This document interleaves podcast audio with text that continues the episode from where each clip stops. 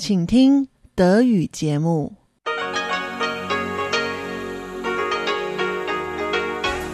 Hier ist Radio Taiwan International.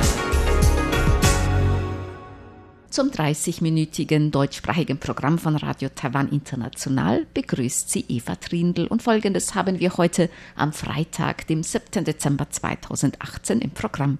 Zuerst die Nachrichten des Tages, danach folgt der Hörerbriefkasten. Die Schlagzeilen. Der Premierminister nennt Hauptgründe für Verluste der DPP bei Kommunalwahlen. Mögliche US-Sanktionen gegen das chinesische Unternehmen Huawei hätten nur geringe Auswirkungen auf Taiwan, so der Wirtschaftsminister.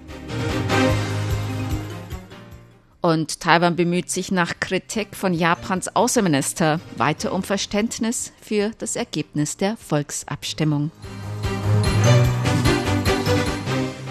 Meldungen im Einzelnen. Premierminister William Lai hat heute in einer Pressekonferenz die Hauptgründe für die Verluste der Regierungspartei DPP bei den kürzlichen Kommunalwahlen dargelegt. Lai sagte, die Regierung habe die dringlichsten Bedürfnisse der Bevölkerung nicht erfüllen können und die Anliegen der Menschen nicht gut genug erfasst. Räumte Unzulänglichkeiten der Regierung bei der Planung und Umsetzung ihrer Politik ein. So führten zum Beispiel Pensionsreform, Vergangenheitsaufarbeitung oder Justizreform zu Differenzen Unzufriedenheit und Missverständnissen. Auch bei Änderungen im Arbeitsrecht oder der Energiepolitik und Bekämpfung der Luftverschmutzung habe es Mängel gegeben. Außerdem habe die Regierung nicht angemessen auf Falschmeldungen reagiert und die Kommunikation zwischen Regierung und Parlament müsse verbessert werden. Trotz positiver Wirtschaftsindikatoren sei das Wirtschaftswachstum bei der allgemeinen Bevölkerung nicht spürbar angekommen. Einige Wirtschaftsbereiche seien besonders von der Umstrukturierung betroffen, wie Landwirtschaft und Tourismus, so Premierminister Lai. 另外，农产品产销失衡虽然是长期存在的。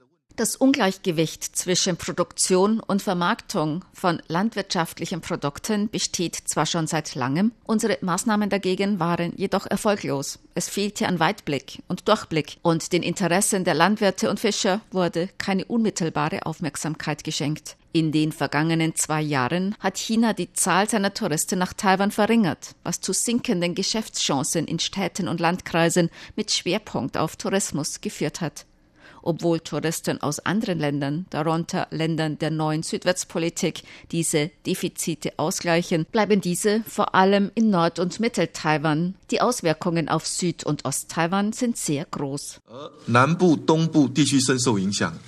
Lai sagte außerdem, er werde zu gegebener Zeit zurücktreten, um die Verantwortung zu übernehmen. In einer Mitteilung des Präsidialamts heißt es, es bestehe ein hoher Konsens zwischen der Präsidentin und dem Premierminister über das weitere politische Vorgehen und Änderungen im Kabinett. Taiwan wird sich weiter um das Verständnis Japans für das Ergebnis der Volksabstimmung bemühen. Bei der Volksabstimmung am 24. November hat sich die Mehrheit für die Aufrechterhaltung des Importverbots für Nahrungsmittelprodukte aus Gebieten in Japan ausgesprochen, die von der Fukushima-Kernkraftwerkkatastrophe im Jahr 2011 betroffen waren. Japans Außenminister Taro Kono hat sein Bedauern darüber geäußert, dass Taiwan den Importstopp aufrechterhält.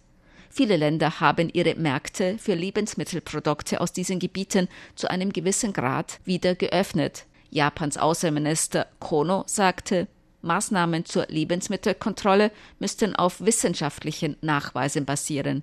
Japan schließe die Möglichkeit nicht aus, bei der Welthandelsorganisation Klage gegen Taiwan einzureichen. Außerdem bemüht sich Taiwan um die Aufnahme in den Handelsblock CPTPP unter der Federführung Japans. Gemäß Kono könne Taiwan nach diesen Entwicklungen nicht aufgenommen werden. In einer Stellungnahme von Taiwans Außenministerium heißt es, dass Taiwan weiter mit Japan durch alle möglichen Kanäle kommuniziere und die Angelegenheit umsichtig handhaben werde.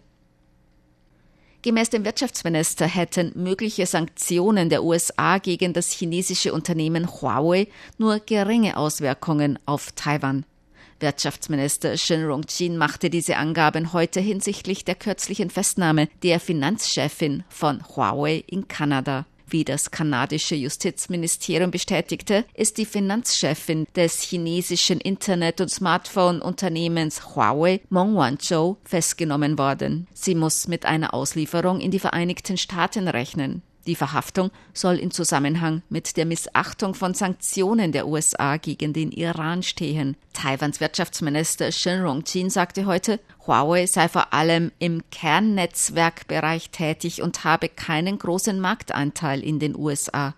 Die Unternehmen in Taiwan diversifizierten ihre Lieferketten. Falls die USA Sanktionen gegen Huawei verhängen würden, hätte dies keine großen Auswirkungen auf Taiwan. Die neue Südwärtspolitik zeigt gemäß Wirtschaftsminister Shen bereits positive Auswirkungen auf Wirtschaft und Handel. Falls in China tätige taiwanische Unternehmen wegen Unsicherheiten hinsichtlich Handelsdisputen zwischen den USA und China und globalen Unsicherheitsfaktoren überlegten, ihre Produktion aus China wegzuverlagern, werde das Wirtschaftsministerium sie dabei unterstützen. Dies gelte sowohl bei Verlagerung der Produktion zurück nach Taiwan als auch in Länder der neuen Südwärtspolitik. Wirtschaftsminister Shen Rongqin sagte, das Wirtschaftsministerium wird die Unternehmer nach Kräften dabei unterstützen, Probleme bei der Rückverlagerung ihrer Produktion nach Taiwan zu lösen. Gleichzeitig wird das Ministerium sich verstärkt darum bemühen, die Ausbreitung von taiwanischen Unternehmen in Länder der neuen Südwärtspolitik zu fördern, um die Exportmärkte und Produktionsbasen zu diversifizieren und Taiwans Unternehmen in neue Regionen zu führen. Das Wirtschaftsministerium fördere auch Industrieparks für taiwanische Unternehmen in Ländern der neuen Südwärtspolitik.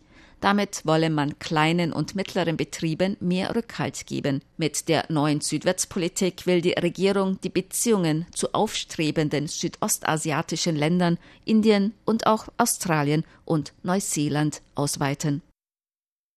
Eine Gesetzänderung gegen die Verbreitung von Falschmeldungen hat Bedenken hervorgerufen. Kritiker befürchten, dass die Änderung im Gesetz zur Aufrechterhaltung der öffentlichen Ordnung die freie Meinungsäußerung beeinträchtigen könne. Vize-Innenminister Chen Zhong-yen hat heute in einem Interview diese Bedenken zurückgewiesen. Er sagte, die Regierung werde sich keinesfalls in die freie Meinungsäußerung einmischen. Ziel sei lediglich zu vermeiden, dass Falschmeldungen die Stabilität der Gesellschaft beeinträchtigten.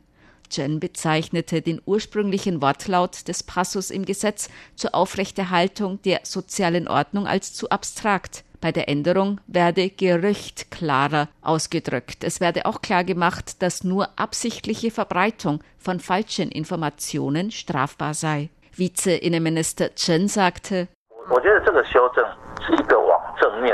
Meiner Meinung nach geht diese Änderung in eine positive Richtung. Sie wird die Redefreiheit keinesfalls einschränken. Taiwan ist ein Land mit freier Meinungsäußerung. Das werden wir keinesfalls anrühren. Wir hoffen lediglich, dass solche Falschinformationen nicht zu Unruhe in der Gesellschaft führen. So der Vize-Innenminister. Kritiker der Änderung befürchten, dass die Änderung zu Selbstzensur führen könne oder dazu benutzt werden könne, gegen unliebsame Äußerungen vorzugehen. Bei Verbreitung von Falschmeldungen sind nach den Änderungen Geldstrafen zwischen umgerechnet 850 und 8500 Euro vorgesehen.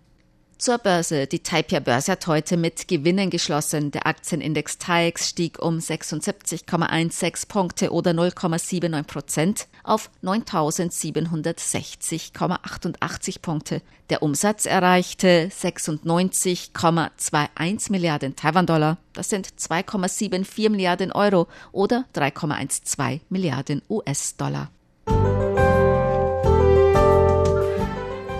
Das Wetter. Heute war es in Nord-Taiwan bewölkt, zum Teil auch Regen, bei Temperaturen zwischen 16 und 21 Grad Celsius. In Mittel- und Süd-Taiwan teils sonnig, teils bewölkt bis 30 Grad.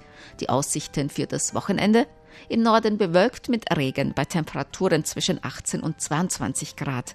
In Mittel- und Südtaiwan ebenfalls bewölkt, aber meist trocken bei Temperaturen bis 26 Grad in Mitteltaiwan und bis 28 Grad Celsius in Südtaiwan.